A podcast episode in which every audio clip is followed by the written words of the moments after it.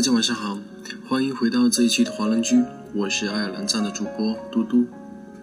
今天的节目比较特别，是来自一位荷兰网友小丑先生的投稿，记录了他在荷兰的生活点滴。现在就开始和你们一起分享吧。我曾不止一次的怀念在乌德勒支的日子，在宰斯特的日子，那段时光就像是一道刻痕。印在我的心里，刻痕里的蔚蓝天空和跑马奶牛都再也明显不过。有时做梦，仿佛还能感受到宰斯特通往奥特福的林荫路里泥土的气息和雨后的斑驳阳光。市区里路口的绿灯变亮的那一刻，人们成群结队地骑着自行车涌出，他们有的西装革履，想必是公司白领；有的爱穿一身运动装。并且戴着头盔和太阳镜，还有的像我们一样背着书包、戴着耳机。可是，无论他们有多少种装束，他们的表情总是带着自信和快乐，仿佛每天对生活都是那么的乐观。乌德勒兹在荷兰的中部，虽说是荷兰第四大城市，但其大小还赶不上国内的二线城市。或许是由于地处中部。整个城市并不是十分的国际化。按照荷兰人的说法，乌德勒兹算是荷兰气息比较重的城市。恐怕也是因为这个，乌大算是荷兰大学里中国人稀少的一所了。在乌大读书期间，和我来往比较多的中国人不超过十个，而班上和宿舍里也就只有我一个亚洲人。这曾经一度让我感到不自在。尤其是刚到欧洲时，语言文化还不是十分的习惯，连厨房的餐具都不能一一说出名字，找不到人说中文，的确是一个令人十分痛苦和无奈的事。小婉是当时和我来往的中国人里与我见面相对较少的一个，也许是因为他读的是博士，所拥有的可以去闲逛和消遣的时间就比较少。虽然见面不多，但我们关系却还不错。小安长得斯斯文文的，瘦高瘦高的，戴着一副眼镜，平时不爱说话，也不爱出门玩。我认为他是属于那种，即便其他所有人上街，自己也会宅在家里的人。我和小安只吃过一次饭，我已经记不清楚是几月几号了，只记得那天天黑的挺早，想必是在冬季。我们在市区里一家河岸边的餐厅，傍晚的夜色衬着乌德勒支的河水，以及轻微的寒风。餐厅提供美味的烤肉和比利时的黑啤酒。那个时候我还没有开始吃素，此般食物足以让我陶醉。可是小婉开始并没有吃太多，他一边喝着酒，一边拿起手机不停地发微信。看到这，我忍不住说：“哎哎。”怎么一直玩手机呢？小马不好意思的笑了笑，立马把手机放回兜里。可是没过十秒钟，手机又响了。我看着满脸无奈表情的他，哭笑不得。我问：“是你谁呀？女朋友吗？”小马低着头，嘴角暗暗的微笑着。饭店的灯光在他的脸上映出一块月牙形的光斑。此时的他像个十四五岁的孩子。小婉比我大两岁，交大硕士毕业。其实，在研三的时候，他就已经得到了一份待遇丰厚的工作 offer，可是他还是放弃了工作机会，来到了武大读博士。他告诉我，那个时候其实他听到不少反对的声音，他的朋友、父母，甚至一些老师，他们都觉得他也不小了，不应该再在学校待了。况且他已经得到了如此好的工作。放弃了真是太可惜。不过我并不这么认为。吃饭的时候，我一个劲地对他竖起大拇指，说他好样的。科学界就是缺乏你这种经得起诱惑的人。小雅摇摇头说，自己对科研其实并无太大兴趣，自己也不知道怎么稀里糊涂的就过来读博了。一边说，一边开始大口大口地往嘴里塞烤肉。至于他是和谁在发微信，小婉那天并没有告诉我，我也没有坚持问。不过我觉得应该是他的女朋友，至少是即将成为他女朋友的人。即便我曾一度的认为内向的小婉不可能会有女朋友。圣诞节的两个周，我一直在家里准备 GMAT 考试，期间只是去了三次 Jumbo 超市采购粮食。其他的小伙伴都忙欧洲的旅游，每天更新各地的风景照片。当然，除了小婉，小婉和我一样也宅在家里。不过他在圣诞期间去过一趟阿姆斯特丹。我问他去阿姆斯特丹干嘛？他说去散散心。后来他告诉我自己去了阿姆斯特丹大学，在里面的图书馆里看了一下午的书。那几天我还在家里坐着去 WD 二四，虽然没有功夫问他为什么想去阿姆斯特丹大学的图书馆上自习，甚至完全没有时间和他联系。直到新年前夜，安娜邀请我去她家吃饭，我才发现小婉也是一个在家。虽然宰斯特只是乌德勒支的一个卫星镇，新年烟火依然绚烂夜空。安娜告诉我，我们的社区里住着一个叙利亚的人，他刚刚把全家接到乌德勒兹，逃离了那个战火纷飞的地方。可是就在新年夜里，那个叙利亚的人却在梦中睡醒，喜庆的烟火让他误以为自己又回到了枪炮轰鸣的叙利亚。他把这个事情发到了 Facebook 上面，被安娜看到，然后告诉了我。这时我想到了小昂，我发微信问他在干什么。小婉说自己在公寓里看一个电影。我问他要不要来安娜这里坐一坐，他说不过来了，自己在家挺好的。不知道为什么，当时我总觉得小婉正在因为某件事而伤心。圣诞假期过后呢？我考完了 Period Two 的考试以及 GMAT，着手开始申请学校。我常常抱怨申请学校是如何的麻烦，小婉总是笑而不语。我说：“你倒是省心了，不用再为申请学校的事情而忙碌，每个月还能拿两千多的博士工资，日子过得真是滋润。”小婉摇摇头说：“读博士的日子也很枯燥和劳累，每天都要飞去实验室。”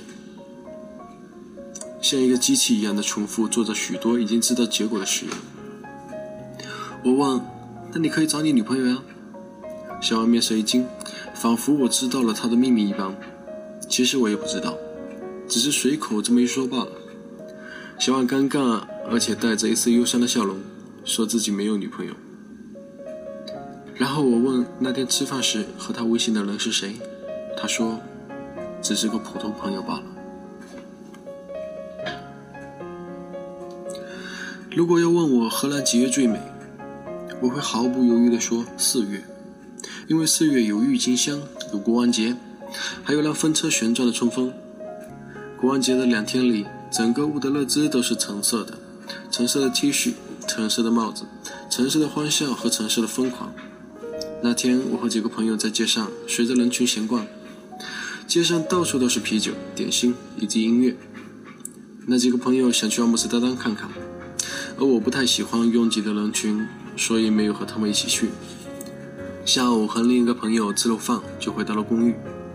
春季的荷兰日照时间相当长，如果我的记忆不是错的很离谱的话，四月的荷兰的天应该是在八点后才会变暗。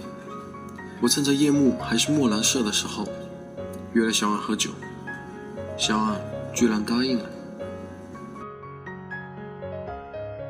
乌德勒支大学有三个校区，最大的叫做埃托夫，主要是理工科的院系，也是小俺学习的校区。第二个叫做 UCU，主要是经济、法律和管理学的校区，我们的课都在那里上。还有一个叫 Draft，在城市的最中心，是社科类院系的校区。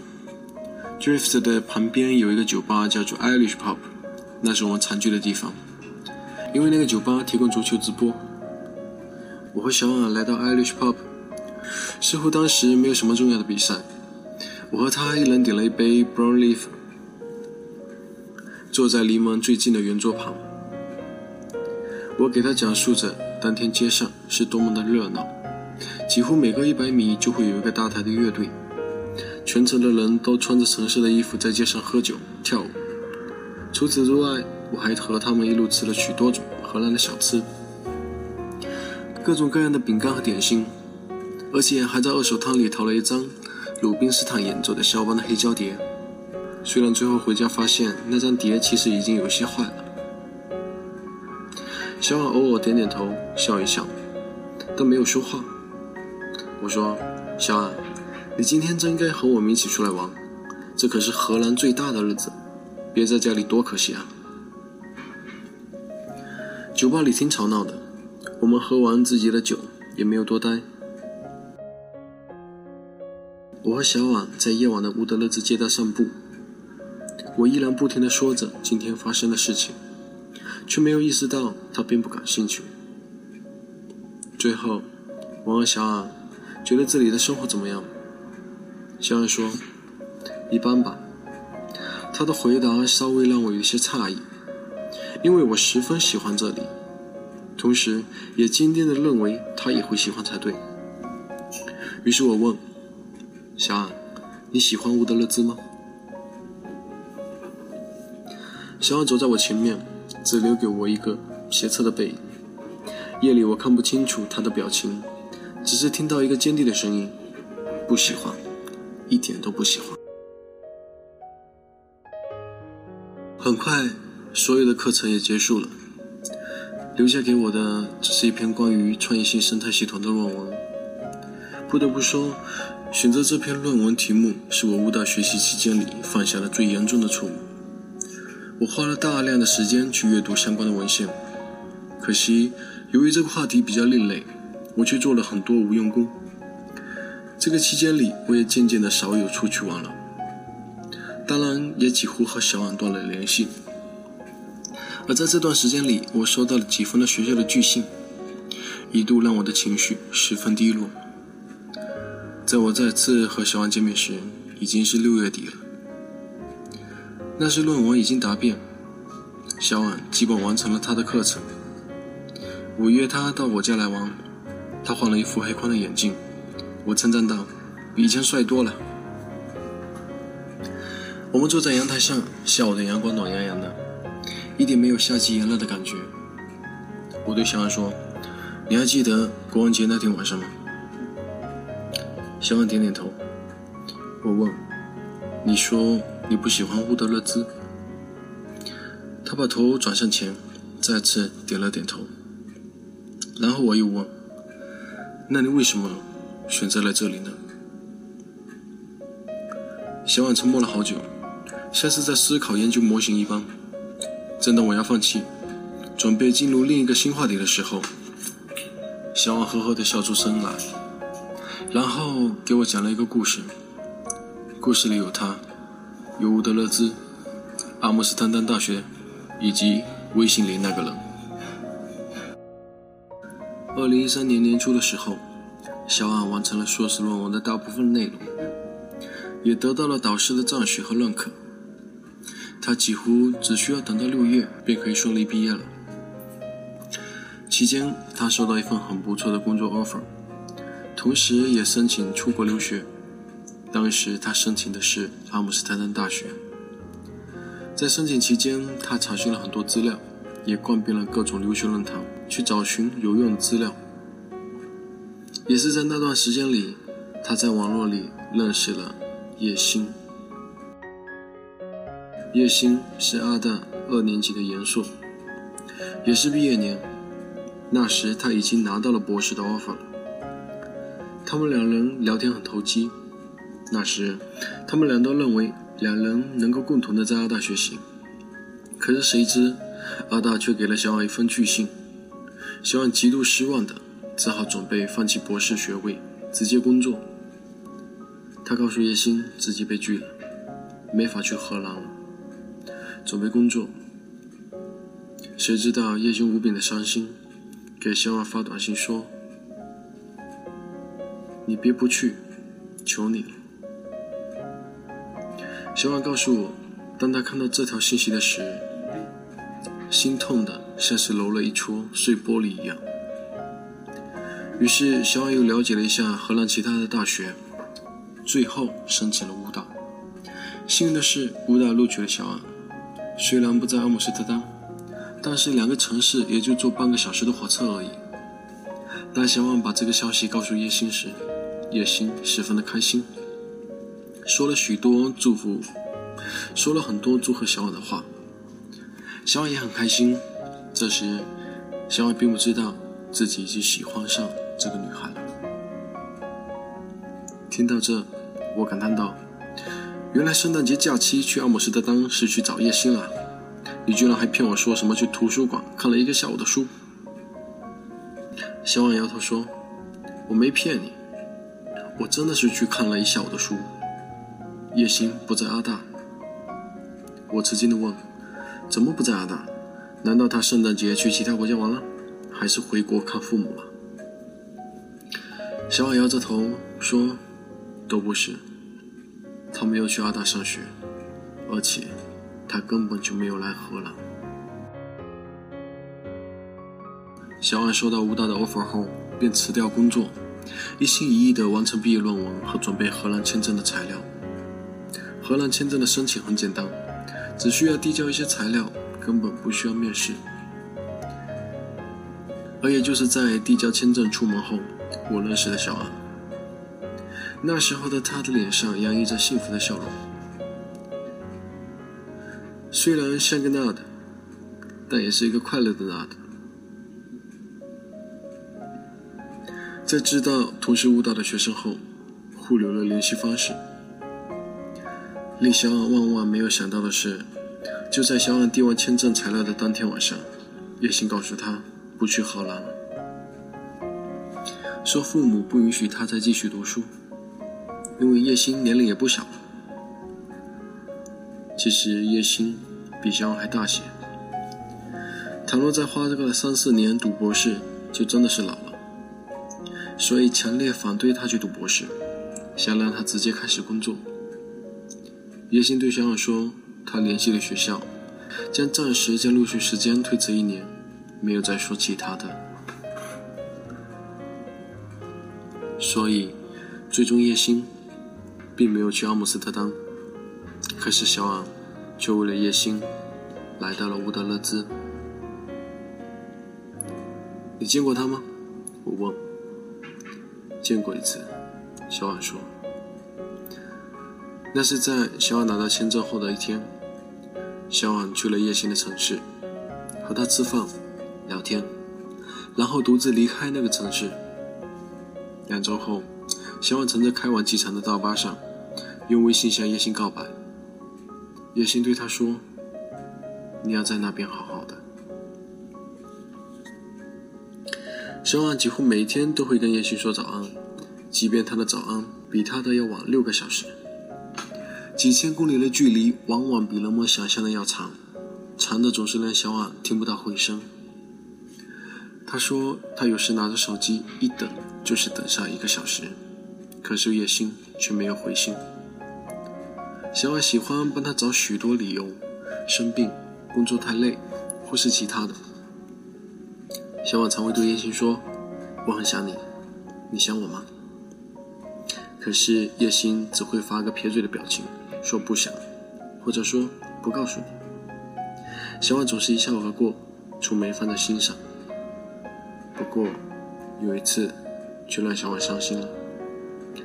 那是很平常的一天，应该是周末。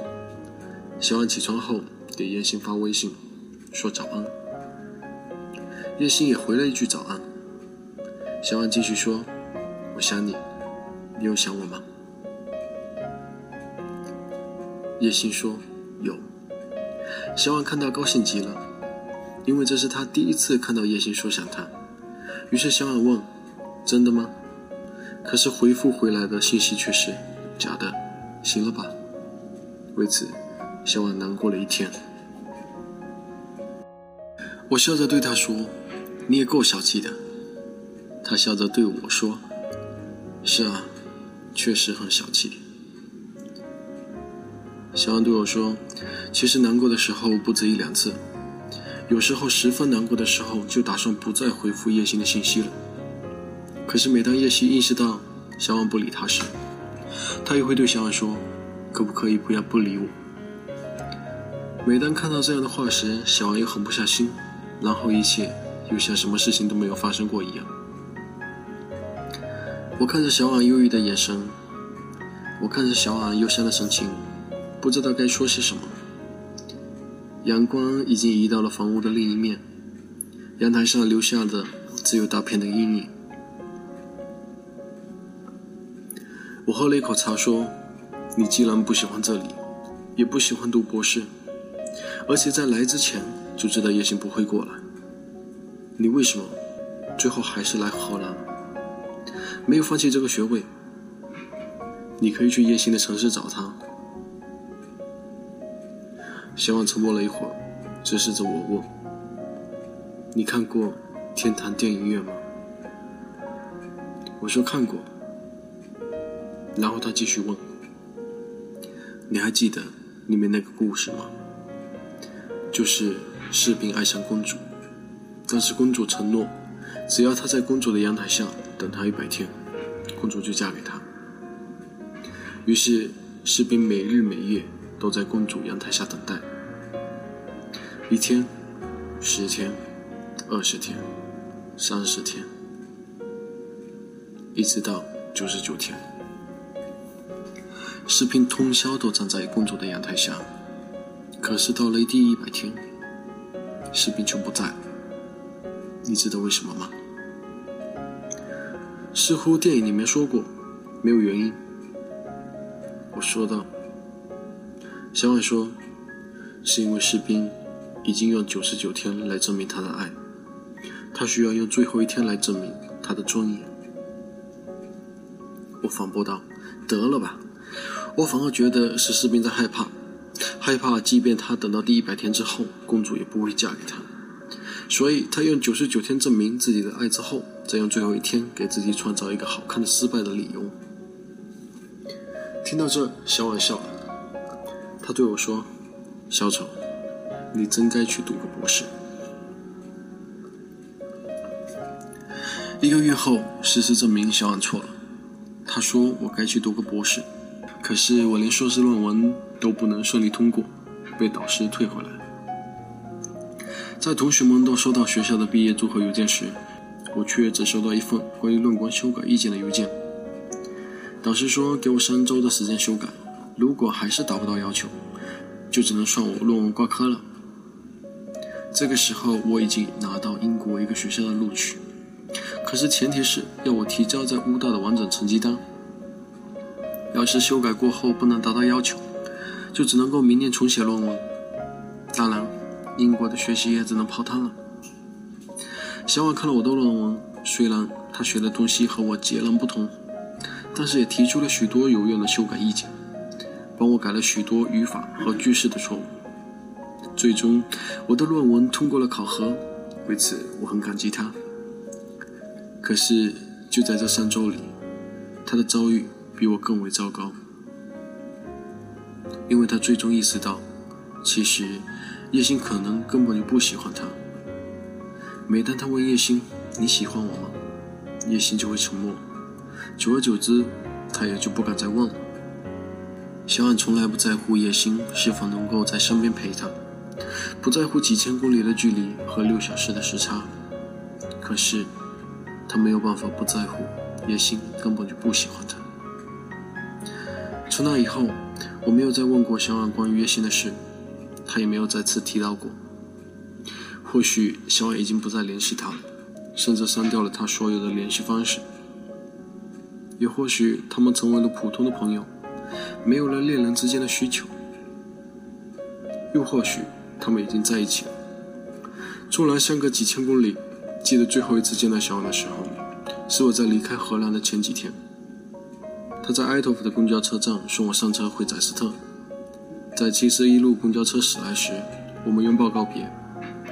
虽然当时我十分好奇他和叶星到底有没有在一起，可是我却问了另外一个问题。小婉，你喜欢乌德勒兹吗？小婉坚定地说：“喜欢。”然后我又接着问：“有多喜欢呢？”他笑着说：“不打算走了。”乌德勒兹夏末的阳光照在小安的脸上，那一刻的他依然像个十四五岁的孩子。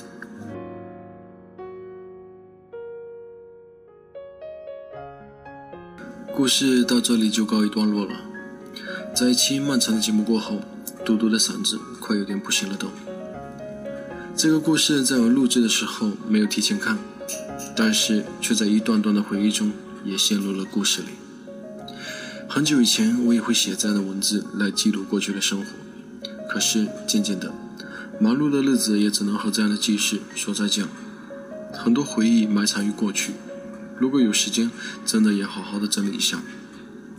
那么今天的节目就到这里了，下周六晚上同一时间，我们不听不散吧。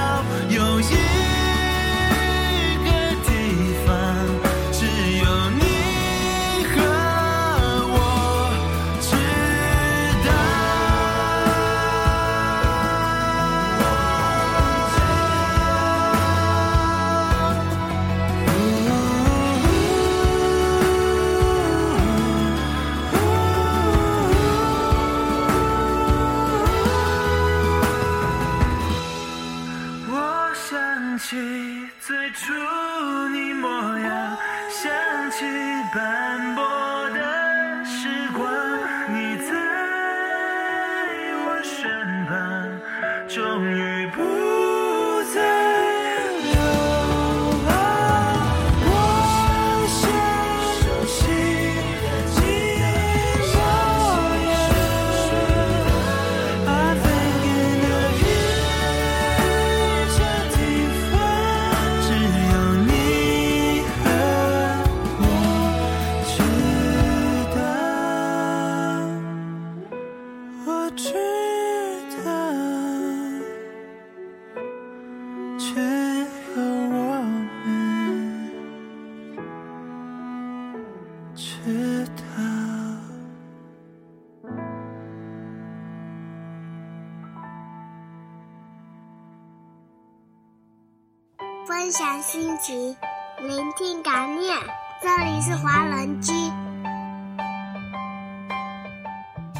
欢迎收听华人居，我们是欧洲华人网络电台。我是嘟嘟，我是麦子，我是木木，我是东东，我是安琪，我是 Tommy，我是小溪，我是 Cruz，我是梦思飞雪，我是小布，我是 David，我是静轩，我是优子，我是 Cici 毛泽少，我们是易光年，我是朱克，我是郑俊树，我是西子。听我们的心声，畅谈你们的回忆。我们分享每一个感动，定格每一个瞬间。我们用声音把故事传遍世界每一个角落。这里有我们，这里还有你们。下周六晚上八点，记得再回到华人区哦。我们不听不散。